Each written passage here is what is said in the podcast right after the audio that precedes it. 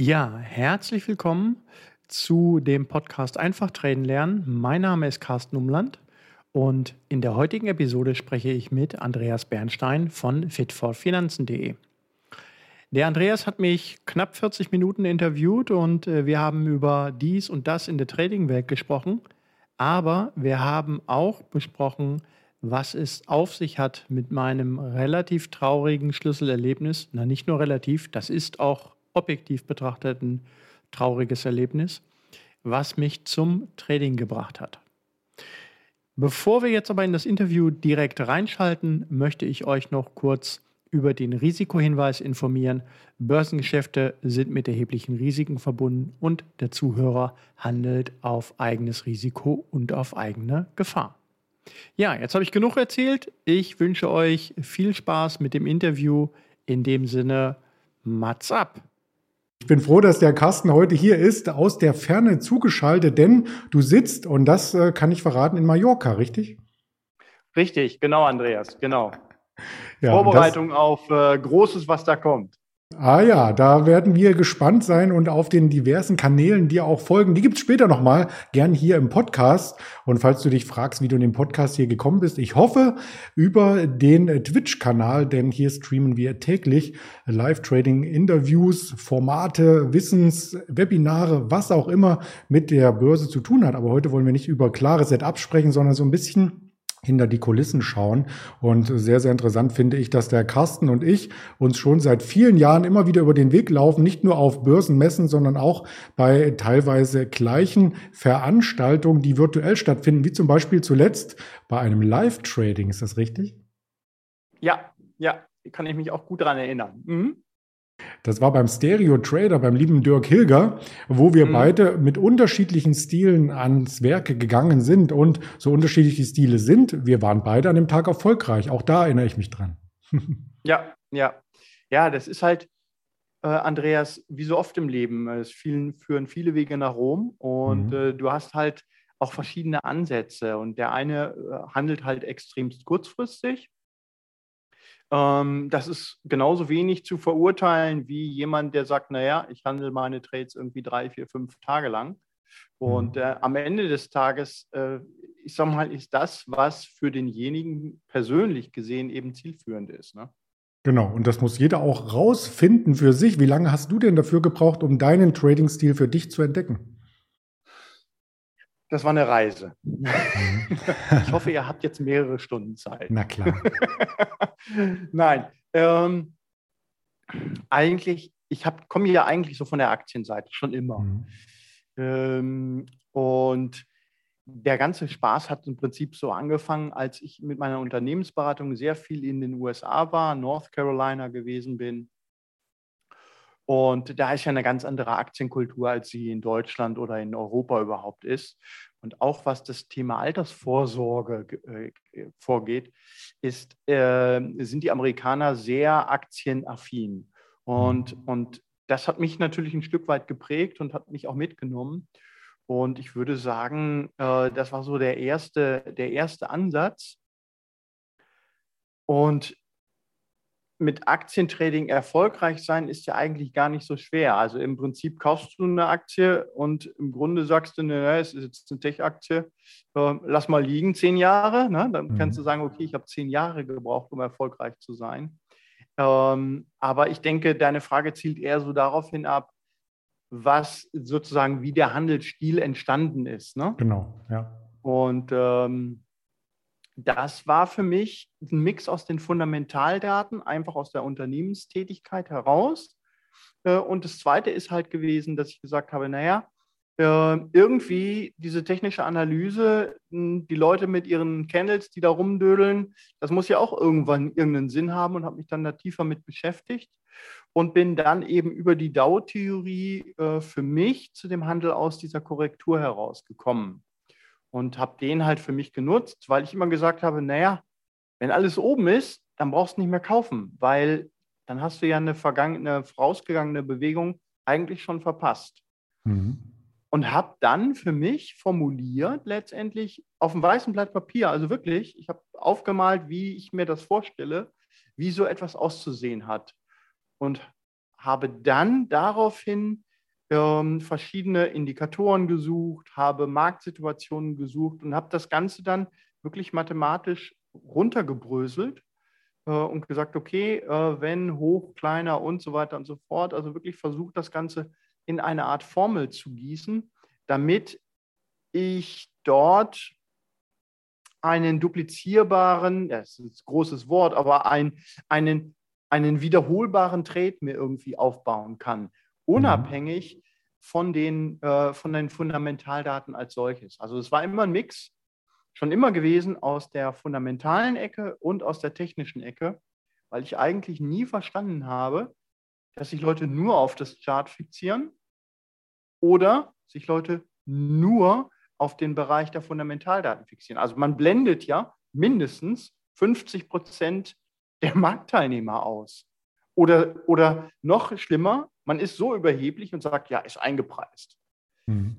Da gibt es, glaube ich, zu viele Theorien, sowohl auf der einen als auch auf der anderen Seite, die aus meiner Sicht äh, unvollständig sind. Und äh, wieso man dann nicht früher darauf kommt, dass man sagt, okay, nimm doch einfach den Querschnitt beider, äh, beider Kreise.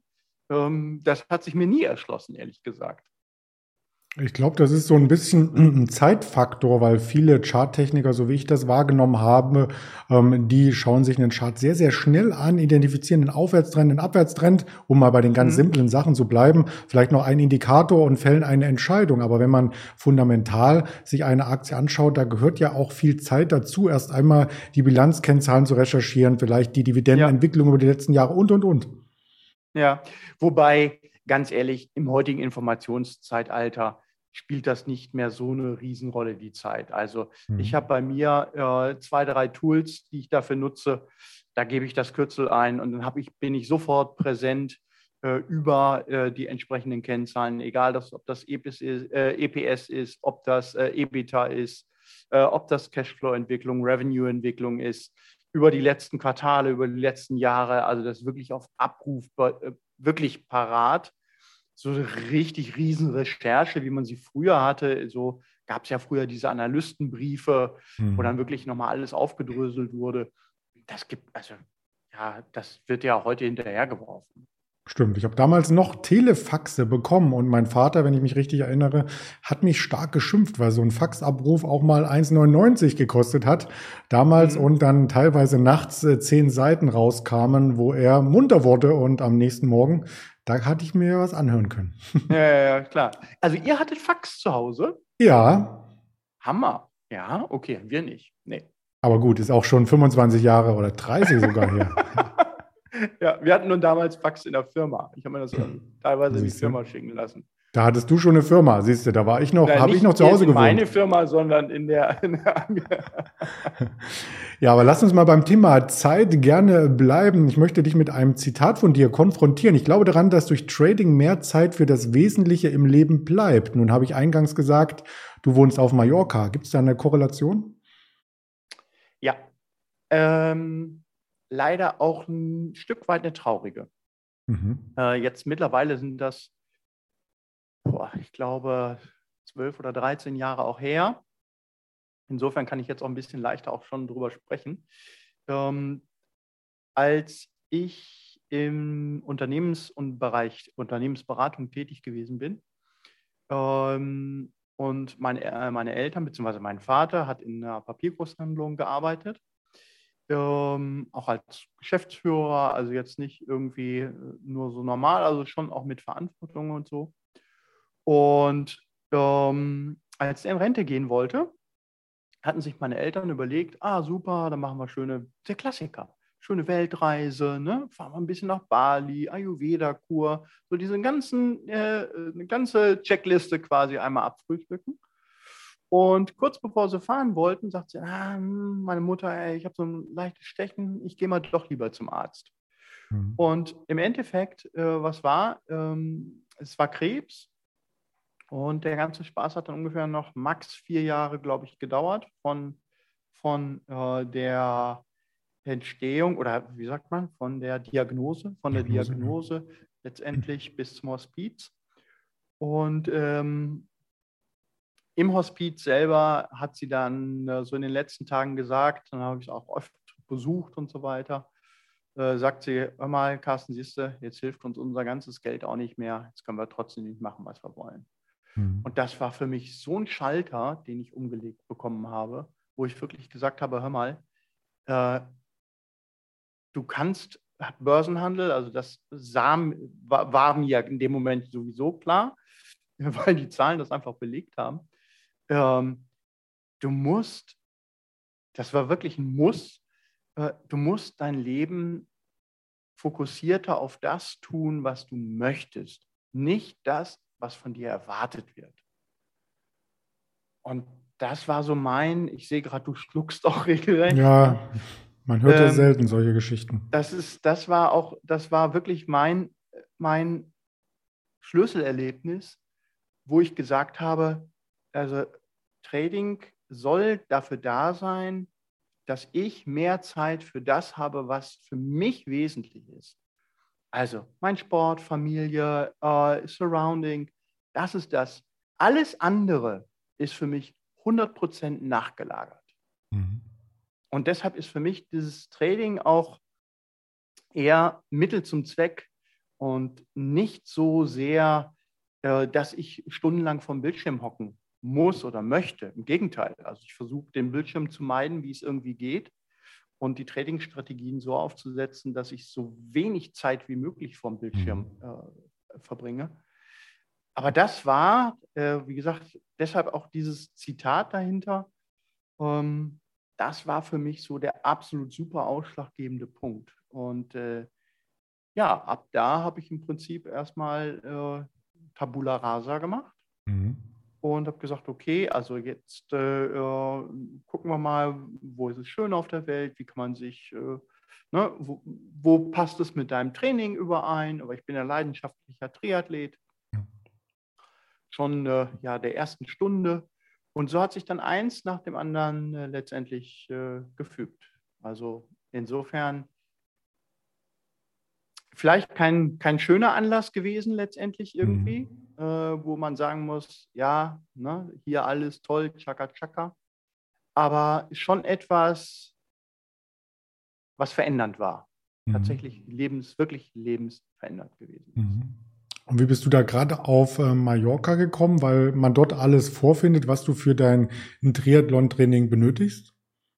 Nee, eigentlich gar nicht. Ähm, durch meinen Sport bin ich seit, ich glaube, 1985, 84 war ich ja regelmäßig hier hin und da ich ja zu dem damaligen Zeitpunkt auch in einer Sportförderkompanie gewesen bin, ähm, da gab es quasi kein, kein Triathlon-Training, äh, Trainingsgruppe in der Richtung. Das war in Neubiberg, in München Neubiberg noch, sondern nur so eine Leichtathletikgruppe und dann hieß es immer Training vor Ort. Um, das heißt, du warst normaler, normaler Soldat und Training vor Ort und dann konntest du sagen, okay, pass mal auf, ich mache jetzt Training zu Hause, ne? oder früher hieß es ja auch krank zu Hause, KZH. Und ähm, habe dann mir eben, äh, konnte dann eben sagen, okay, pass mal auf, ich bin jetzt im Trainingslager vier Wochen. Und so war der Aufenthalt hier auf Mallorca halt auch immer drei, vier Wochen Minimum geprägt. Mhm. Und äh, da habe ich halt schon die Insel in ja, in Anfängen, das klingt natürlich Quatsch, aber ähm, in, aus meiner Perspektive so in den Startlöchern auch erwischt. Mhm. Ähm, ja, und dann bin ich halt mehrmals im Jahr hierhin und es ist halt auch zentral von der Anbindung immer schon gewesen. Ne? Und was Infrastruktur angeht, ist halt hier, ähm, ja, also du hast alles auch. Ne? Egal, was du dir irgendwie äh, vorstellst, Amazon kann es liefern. Mhm. ne?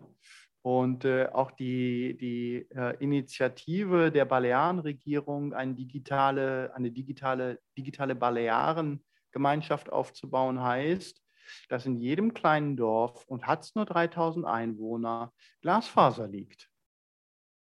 Und zwar 1000 rauf, 1000 runter. Nicht wie in Deutschland 1000 runter, 50 rauf. Hm, ja. Ja, ja.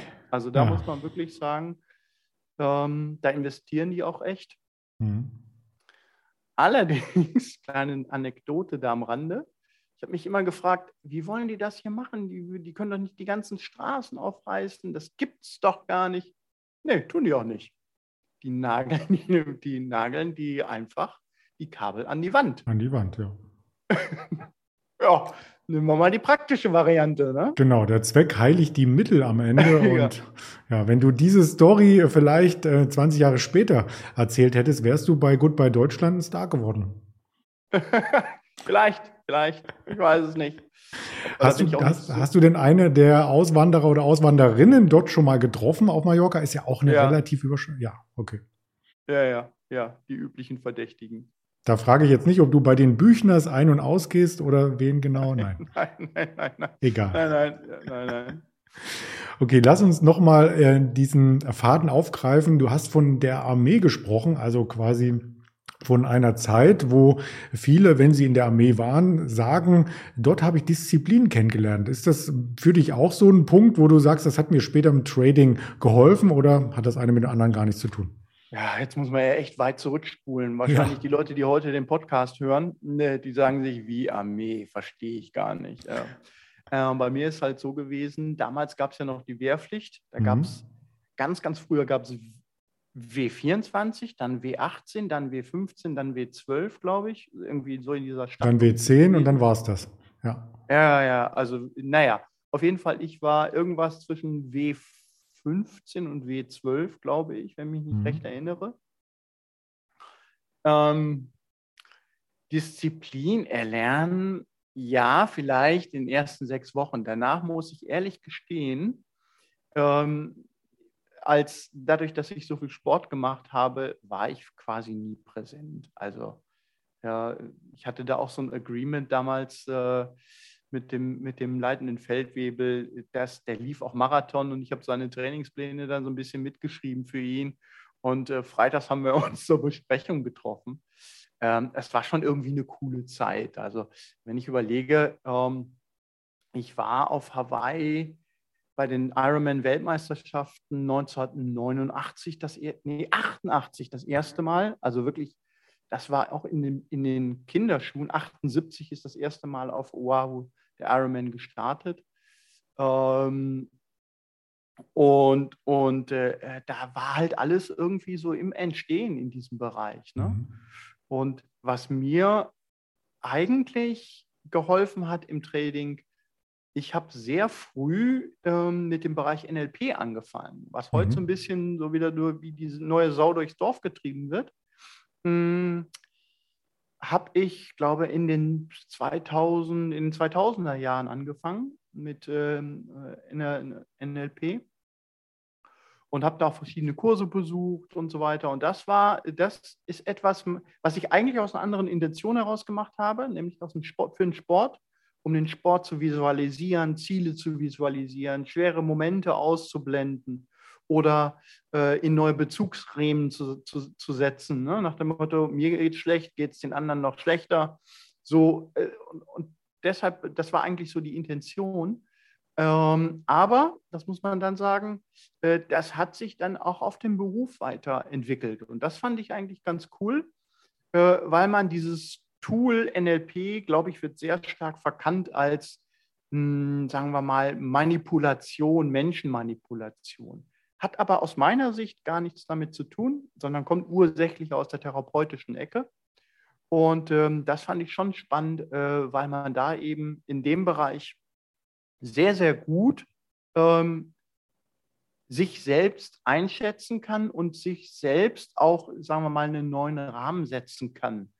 Und, und das hat mir tatsächlich eigentlich richtig geholfen. Das mhm. muss ich wirklich sagen. Also das mhm. Ist ein richtiger Booster gewesen, definitiv.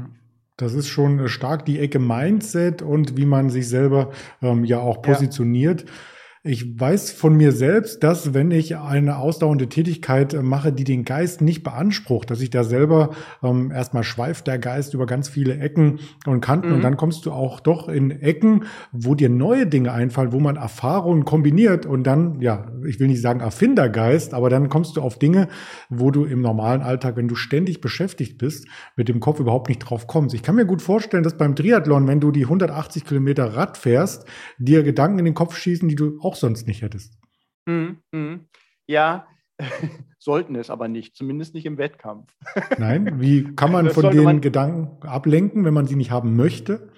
Äh, na, also normalerweise sollte man da schon möglichst fokussiert sein, aber mhm. sind wir ehrlich, du kannst nicht äh, acht, neun Stunden komplett fokussiert äh, äh in dich selber äh, sein. Das, das äh, ist schon echt grenzt an Zen-Qualität. Ähm, aber man versucht halt schon immer wieder, ich sag mal so, seine ja, Mitte finden ist jetzt ein blödes Wort, aber man versucht die Bilder, die man sich im Training zurechtgelegt hat über das Mindset, auch dann immer wieder aufzurufen. Ne? Also und mhm. auch kleine Ziele zu setzen. Äh, dass man sagt, okay, äh, jetzt bis zur nächsten Verpflegungsstation äh, trittst du die Wattzahl oder bis, ähm, zur nächst, bis zu dem nächsten Strauch da drüben versuchst du die Wattzahl zu halten. Mhm. Und, und das ist natürlich auch eine Art von Disziplin, ohne Zweifel. Ähm, aber das ist, das ist so das, was mich äh, bei so einem Renntag eigentlich über den Tag bringt. Mhm. Na, immer wieder. Und eins darf man bei mir nicht vergessen, ähm, je schwerer, desto lieber. Äh, mhm. Das, also je schwerer vom Kopf es wird. Ich kann mich noch an ein äh, Rennen 1919, äh, nein, nicht 1900, äh, 2019 erinnern. okay, so alt bin ich jetzt auch wieder nicht. Ich habe zwar graue Haare, aber. Ähm, und zwar in Irland. Ähm, da sind wir in Yole gewesen und äh, ging auch für Qualifikation Weltmeisterschaften. Und ähm, ja, Irland ne, ist ja zwar Land der grünen Wiesen, aber die grünen Wiesen kommen halt eben äh, auch von Regen. Mhm. An dem Tag, also den Tag vorher, 19 Grad, Sonne pur, alles tippitoppi. Äh, aber an dem Tag hatte es 11 Grad und Dauerregen. Also das Raining Cats and Dogs kriegt eine ganz neue Bedeutung. Äh, es hat wirklich geregnet den ganzen lieben langen Tag, sodass du komplett im Prinzip durchnässt schon am Start standest äh, und bei 11 Grad Radrennen fahren ähm, oder einen Ironman machen und hinten drauf laufen, ist halt auch wirklich nicht so besonders mhm. äh, motivierend. Und äh, ich hatte mir schon so gedacht, naja, das könnte dort regnen, hatte mich ein bisschen kleidungsmäßig ein bisschen darauf eingestellt während andere da in ihrem kurzen Einteiler standen äh, und, und dann natürlich vielleicht vorzeitig ausgestanden sind. Aber je länger das Rennen gedauert hatte, desto mehr habe ich so zu meiner eigenen Stärke gefunden, weil ich gedacht habe, boah, ne, wenn du das jetzt hier äh, zu Ende bringst, dann kannst du dich mal wirklich äh, Ironman nennen. Mhm. Und siehe da, tatsächlich, ich bin dann auch den letzten Kilometern auf Platz zwei noch vorgelaufen. Und ähm, weil die anderen auch wirklich, man sah es denen richtig an, die waren, die hatten echt keinen Bock mehr. Die waren, mhm. lass das Scheißding auf gut Deutsch für mich zu Ende gehen, ist mir alles egal, während ich das Messer zwischen den Zähnen hatte. Mhm. Und gesagt habe, so, jetzt ist recht, liebe Leute. Jetzt fängt es erst an, spaßig zu werden. Und, und da spielt, das darf man jetzt nicht vergessen, aber da spielen halt äh, über 30 Jahre Triathlon-Erfahrung äh, dann doch irgendwo äh, eine Rolle, ne? Äh, mhm. wenn du die auspacken kannst. Wenn mhm. jemand jetzt als neu dazukommt und gleich so einen Wettkampf erwischt, der macht nie wieder Triathlon. Ja. Ne? Das stimmt. Und, und äh, während du weißt, ja, okay, das ist halt, halt mal so gerade so, haben alle anderen auch, äh, das wird ein Ausscheidungsrennen werden. Und so war es mhm. Mhm. Da fällt ja. mir gleich die Analogie zur Börse ein. Wenn du so startest in den Börsenhandel und deine ersten Trades laufen so extrem ähm, gegen dich, dann nützt es ja nichts, äh, das Messer zwischen die Zähne zu nehmen und äh, zu beißen. Da musst du rausgehen. Ja, ja. Ja, ist genauso. Hast du vollkommen recht. Ähm, wobei der erste Trade des Tages in diesem Sinne gibt es gar nicht mehr. Gab es früher tatsächlich, wo ich mhm. relativ viel Daytrading gemacht habe. Äh, aber jetzt sind die, die Strategien so ausgelegt bei mir, dass sie eh, ich sag mal, zwischen 30 und 45 Tage mittlerweile Laufzeit haben, mhm. ähm, die Trading-Ideen. Ähm, und das heißt also, ob ich, äh, wenn ich die Trading-Ideen eingegangen bin, also wenn ich mir das Setup überlegt habe und in die Trading-Idee äh, positioniert bin, ja, was soll ich denn noch tun? Ja. Nix. Dann ne, wird schon laufen. Mhm. Und äh, dann wird entsprechend, ich sage jetzt mal, irgendwann mal nachjustiert nach äh, fünf, sechs Tagen. Aber im Grunde ist das Setup so, da sind wir wieder am Anfang äh, der Motivation, so ausgewählt, dass ich halt mehr Zeit für das Wesentliche in Klammern Triathlon habe. Mhm. Ja. ja. Hast du in der Zeit, wo du dann dem Sport nachgehst, auch Gedanken an Positionen, gerade in so einer volatilen Zeit wie jetzt gerade? Könnte ich mir vorstellen, wenn du beispielsweise chinesische Internetwerte hast und die Nasdaq eröffnet starke Minus und dann kommt über den Pager ähm, oder über die ähm, Uhr, über die Variable eine Nachricht, dass die Nasdaq abtaucht wegen diesen Werten, da wird man da nicht neugierig, was im Depot passiert? Doch, doch, natürlich. Also es ist jetzt nicht so, dass äh, ich das völlig ignoriere. Also mhm. insofern, ich lebe zwar in meiner eigenen Bubble, mehr oder weniger. Mhm. Ähm, aber natürlich ist es so, dass das normale Marktgeschehen äh, ich auch gerne um 15.30 Uhr zumindest mal vom Schirm sitze, um mal zu überprüfen, was läuft hier gerade. Mhm. Beziehungsweise 14.30 Uhr kurz zur Vorbörse äh, auch da bin, um, um das zu überprüfen. Mhm. Ähm, aber wie gesagt, dadurch, also ich habe eigentlich gerne volatile Phasen, ähm, mhm. aber das kann man vielleicht so ein bisschen mit der Analogie des Surfers vergleichen. Äh, wenn ein Tourist beim Surfen aufs Wasser geht, dann ist er mit kleinen Wellen zufrieden mhm. und die mhm. Locals stehen nasebohrend äh, am Strand. Und äh, wenn die Wellen dann ein bisschen größer werden, dann kommen auch die Locals äh, aufs Wasser. Und äh, der, der Tourist sozusagen versucht sich noch, aber kippt eigentlich mehr oder weniger immer wieder ins Wasser. Werden die Wellen aber zu groß, dann gehen auch die Locals wieder äh, an den Strand mhm. und genießen eher sozusagen die Aussicht mit dem Bier. Während dann, und das finde ich immer das Schizophrene, ähm, die Touristen meinen, oh, jetzt sind ja Riesenwellen, tippitoppi, kann ich erstmal erst recht, erst recht äh, äh, ähm, mich äh, positionieren oder auf, die, auf der Welle reiten. Ne? Mhm. Und, und das zeigt im Moment auch so an der Börse, warum das Handelsvolumen im Moment ein bisschen niedrig ist. Weil natürlich jeder eigentlich abwartet, also zumindest was den, den Insti-Bereich angeht, abwartet, um letztendlich die Situation besser einschätzen zu können. Natürlich mhm. möchte jeder den Dip kaufen, klar. Aber sag mir, lieber Andreas, wo ist der? Ne? Genau. Und ich würde es dir zuerst sagen, wenn ich es wüsste. Ja, aber weißt du, da, ist, da sind so viele, also wenn ich eins nicht ab kann, dann sind es, dann sind es Unsicherheiten im Markt. Mhm. Äh, ich möchte gerne halbwegs geklärte Situationen haben. Und solange wir die, die Situation, so wie sie jetzt ist, in dieser Ausprägung mit der Krise, ähm, erst hatten wir Covid, jetzt haben wir die Ukri Ukraine-Krise. Ähm, äh, wer weiß noch, was als nächstes kommt. Und ich möchte einfach eine, ein klares klare Struktur haben für mhm. die Märkte, dass ich sagen kann, jawohl, ähm, die haben sich da jetzt diplomatisch geeinigt. Da gibt es dann noch ein bisschen äh, zwei, drei Wochen Tabula Rasa und dann ist aber sozusagen erstmal wieder Schicht im Schacht. Äh, und das preisen die Märkte in gewisser Weise irgendwann ein, diese Gespräche. Mhm. Ähm, und dann würde ich auch sofort wieder sagen, jawohl, äh, buy the dip.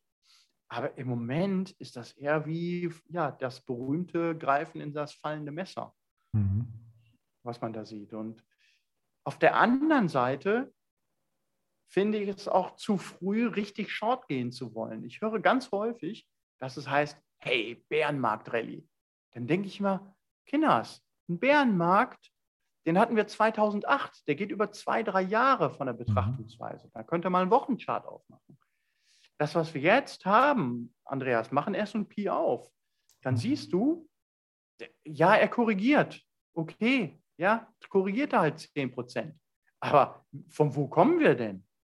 Wir kommen von einer, einer raketenhaften Aufstieg von über zwei Jahren. Dass es da mal korrigiert, mit, ich sag mal, unschönem Auslöser, brauchen wir nicht drüber sprechen, aber ist eigentlich klar. Mhm. Und, und das finde ich eben das immer, wo ich um es ein bisschen wieder, da sind wir wieder beim NLP, äh, setzt das Ding einfach mal Reframing in, in, den, in einen neuen Kontext. In dem Fall in den Kontext äh, weg von diesem klassischen Tageschart-Gedanken, sondern einfach in den, in den, hey, was hatten wir für eine Bewegung vorher? Wie lange hat die mhm. gedauert? Und was haben wir für, für eine Bewegung jetzt? Und wie lange dauert diese jetzt? Und dann sind wir von einer Bärenmarktrallye, also weit, weit entfernt. Mhm. Ja, ich glaube, dass viele, die den Aktienmarkt beobachten, von der Bärenmarkt-Rallye sprechen mit Blick auf einzelne Werte. Denn ganz viele Corona-Lieblinge sind ja mehr als halbiert worden. Ob ich jetzt die BioNTech nehme oder auch eine Peloton oder im DAX eine Delivery Hero, HelloFresh. Das sind ja die Werte, die so stark gefallen sind. Und da ähm, schauen viele gar nicht auf den S&P 500, sondern auf genau diese mhm. Werte. Ja, das stimmt schon. Allerdings ist das jetzt auch nicht wirklich verwunderlich mhm. dass ähm, mit abflauender Covid-Krise oder Durchimpfung, wie auch immer man das nennen möchte, äh, letztendlich irgendwann ähm, die Covid-Werte an Fantasie verlieren. Mhm. Äh, das ist so ein bisschen wie mit der Zoom. Also wir sprechen ja auch jetzt über Zoom und das ist ein super Produkt. Ein super solides Produkt, also äh, äh super solide Firma. Ich habe mir vor drei Tagen auch noch die, die Revenues angesehen. Die haben irgendwie bei einer, liegen bei einer Milliarde. Mhm. Ähm, kommen von irgendwie äh, 100 äh, Millionen. Also die haben sich wirklich verzehnfacht. Also ganz saubere Entwicklung. Nur das Problem bei dem Burschen ist, sie haben halt nur ein Geschäftsmodell im Moment. Und das ist das, was man ihnen vorwirft. Ich meine, auf der einen Seite sagen wir mal, hör mal, spezialisiert euch, dann habt ihr eine Nische, in der könnt ihr King of Currywurst spielen. ne? ja. Auf der anderen Seite sagt dann die Börse, ja, aber Nische ist schlecht. Äh, da ist ja keine Fantasie. Ne?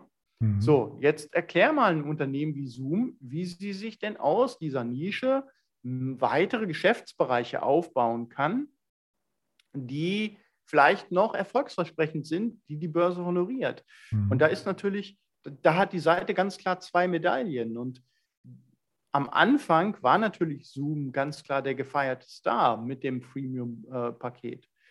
Und das Gleiche letztendlich hast du, in den, hast du bei den ganzen Impfstoffherstellern, die sich ausschließlich auf Impfstoff spezialisiert haben, auch. Aber schau dir eine Johnson Johnson und schau dir eine Pfizer an. Mhm. Die machen neben Impfstoffe auch noch andere Produkte.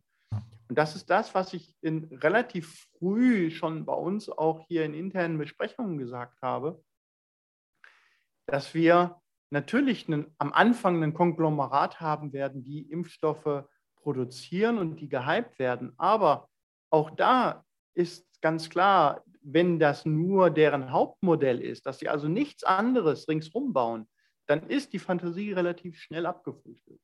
Mhm. Und das ist halt das, wo ich eben, ähm, was eigentlich logisch ist, was natürlich kein Mensch irgendwie jetzt äh, auf dem Schirm hat, weil, äh, ich sag mal, Liesle Müller von der Straße gesagt hat, ach, ich kaufe doch eine Novavax, wieso, oder eine BioNTech bei 400 oder wie auch immer. Warum ist die jetzt denn nur die Hälfte wert? Braucht ihr den Impfstoff nicht mehr? War das alles Mist? Mhm. Und da muss man einfach sagen, zu spät gekommen. Zu ja. spät gekommen Informationen zu spät verarbeitet. Und das ist wie immer an der Börse. Du musst eine gewisse Vision haben ähm, und vielleicht auch den Mut haben äh, zu sagen, okay, ich glaube jetzt daran, dass genau diese Bereiche äh, entsprechend stark kommen werden oder nachgefragt werden, aber dass es auch endlich ist. Und ähm, dass dann danach eben eine neue Sau durchs Dorf getrieben wird. Mhm. Und da gibt es ja ständig Rotationen, äh, Unternehmen, die sich auch dann neu erfinden. Also denkt man nur an den Nokia von Gummistiefeln mhm. zu Handys und dann wieder nach unten gefallen und jetzt das Satellitennetz auf dem Mond bauend für die NASA. Also da ähm, findest du überall was. Wo findest du denn ähm, deine Aktien, die du, in die du investierst? Hast du da ein einfaches Screening-Tool oder liest du eine bestimmte Zeitschrift oder eine Newsletter? Hm, ähm, ich habe ein eigenes Screening-Tool mhm. ähm, entwickelt, äh, das ich also nutze, das mir zumindest erstmal so diesen, den, äh, ich sag mal, die große Arbeit abnimmt.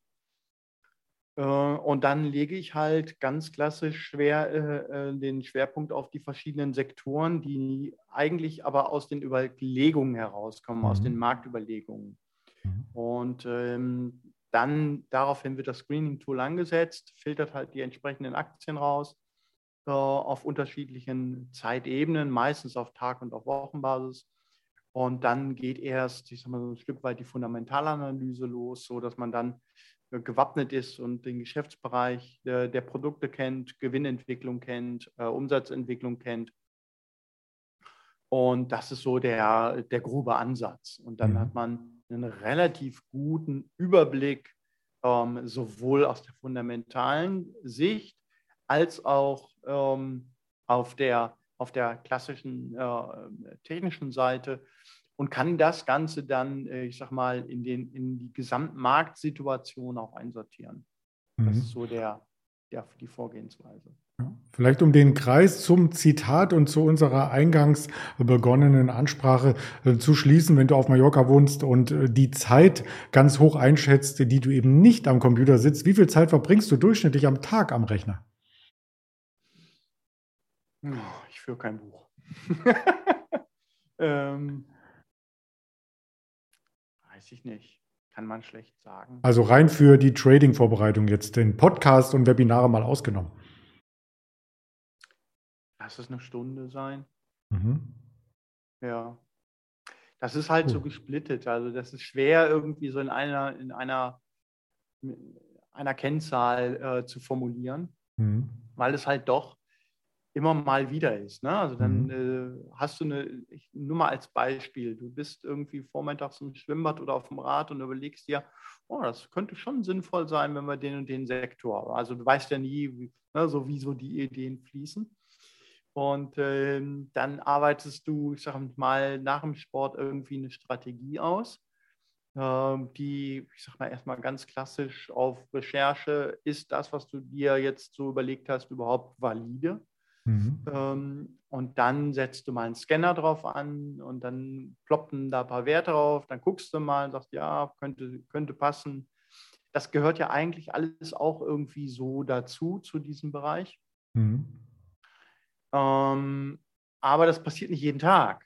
Das heißt also, so wie jetzt, wo du sagst, ähm, ja, äh, ich sag mal, wir sind jetzt in dem Bereich, falls jemand spät, das später mal anschaut, wir sind im Bereich Ukraine-Krise. Ähm, da äh, sagt man natürlich schon, äh, hm, Utility-Sektor, alles was mit Stahl, Weizen, äh, also auch Rohstoffsektor, äh, Weizen und so zu tun hat, da sollte man schon mal einen Fokus drauf gelegt haben. Äh, und, und welche Unternehmen partizipieren letztendlich dann davon, unabhängig mhm. von der Rüstungsindustrie, ja, was man ethisch ja so und so sagen kann. Also das muss jeder für sich entscheiden. Mhm. Ähm, und und ähm, dann hast du ja grundsätzlich erstmal irgendwie für die nächsten drei, vier Wochen erstmal Ruhe, was die Strategie als solches angeht. Und dann geht es halt darum, diese Unternehmen zu finden, beziehungsweise erstmal die, eine Vorselektion zu treffen. Das ist relativ schnell erledigt. Aber dann geht es halt auch darum, ähm, diese Vorselektion zu validieren mit mhm. Kennzahlen. Passt das Unternehmenskonzept in das, was du dir selbst überlegt hast für diese Strategie? Und das versucht man dann so ein bisschen zu matchen. Und ähm, das ist schon mehr Office-Arbeit als ähm, dieses Wall Street, äh, ich bin am Telefon und verkaufen, verkaufen schreien. Mhm. Also eigentlich ist das ein sehr konzentriert geführter Job, der nicht zwingend immer einen Chart voraussetzt. Mhm. Das hört sich jetzt ganz komisch an, aber äh, ist, also wenn du einmal so deine Strategie für diese Marktsituation formuliert hast, dann geht es dir eigentlich erstmal mehr darum zu sagen, okay, Wer sind denn jetzt die Top-Unternehmen in, diesen, mhm. in, diesen, in dieser Strategie? Äh, wer sind, wo sind die Hotspots für diese Rohstoffe, die gehandelt werden? Mhm. Was gibt es für Einflüsse bei diesen Hotspots? Ähm, das sind so die Faktoren. Und dann fragst du eigentlich mehr oder weniger so deine äh, typischen Recherchequellen ab und guckst dir an, wie sich das dort entwickelt. Spiegelt sich das Bild oder deine Erwartungen mit dem, und wenn ja, dann gehst du so ein Stück weit, äh, weiter in diese Richtung. Und mhm. ganz, ganz am Ende steht natürlich der Trade. Und jetzt kann man sagen, ja, Trade platzieren, fünf Minuten. Äh, nach dem Motto, ich investiere fünf Minuten und äh, Trading for Living. Ne? So, schöne Schlagzeile. Da ist natürlich dann eigentlich alles andere ausgeblendet. Und mhm. ähm, das ist es aber nicht, sondern es ist schon irgendwie so ein Prozess. Und deshalb fällt es mir auch schwer zu sagen, okay, wie viel Zeit in Stunden ist das jetzt tatsächlich? Ähm, weil es halt doch irgendwo so eine, ich sage jetzt mal, so eine On-Off-Geschichte immer ist. Ne? Also mhm. natürlich hat man die, die Möglichkeit, viel Freizeit zu machen. Mhm. Natürlich hat man die Möglichkeit, viel, äh, ich sag mal, nebenher zu tun. Ähm, nichtsdestotrotz möchtest du natürlich irgendwann auch mal deine Trainingideen platziert wissen, beziehungsweise deine Strategie ausgearbeitet haben. Und das unterscheidet mich natürlich von vielen anderen Tradern, die sehr chartfixiert sind, die sagen, hör mhm. mal, ich mache um 15.30 Uhr US-Börsenöffnung die Kiste an, dann gucke ich mir, wann kommen irgendwelche Earnings raus und los geht's. Und um 22 Uhr mache ich die Kiste aus. Das habe ich halt nicht. Mhm. Und das ist halt ein, ja, ein anderer Ansatz halt einfach. Mhm. Ne? Ja, das macht es halt so spannend und deswegen warst du auch heute mein Podcast-Interview-Gast, mein lieber Carsten. Also als letzte Frage vielleicht so ganz arrogant von mir aus dem kalten Deutschland zu dir nach Mallorca gerichtet. Wann darf ich denn in deinem Podcast auftauchen? Meinen was bitte? In deinem Podcast. Du hast ja auch einen Podcast. Ja, selbstverständlich. Auch ich hatte jetzt gedacht, yes. dass wir beide quasi den jetzt, äh, ähm, ja, wie heißt es, spiegeln. Auch das ist möglich, aber du kannst mich auch gerne nochmal ähm, extra zu meiner Strategie interviewen, wenn du da Lust drauf hast. Ja, selbstverständlich. Immer doch. Dann machen wir das. Dann ganz lieben Dank für deine Zeit. Ganz viele Grüße nach Mallorca. Die Leitung hat's, äh, hat gehalten. Äh, du hast das schnellere Internet. Das habe ich mitgenommen und hat mich auch neugierig gemacht auf die Umsetzung deiner Strategie. Vielleicht können wir das irgendwann mal vertiefen. Ja, sehr gerne, sehr gerne. Ist bestimmt ein spannender Ansatz. Ja, das war das Interview mit Andreas Bernstein, das er mit mir geführt hat. Ich hoffe, ihr konntet äh, so ein Stück weit nachvollziehen, wie manchmal meine Gefühlswelt aussieht, beziehungsweise warum ich zum Trading gekommen habe. Die Links, die wir im Podcast gesprochen haben, findet ihr wie immer in den Show Notes. Und in dem Sinne wünsche ich euch noch einen guten Start in den Tag. Bis dann, macht's gut. Tschüss.